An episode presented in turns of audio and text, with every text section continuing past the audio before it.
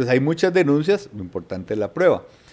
Esto crea muchas quejas tenemos aquí de competencia desleal, ¿verdad? Hay otros que dicen que no es competencia desleal, sino que simplemente es parte de su función de alcalde.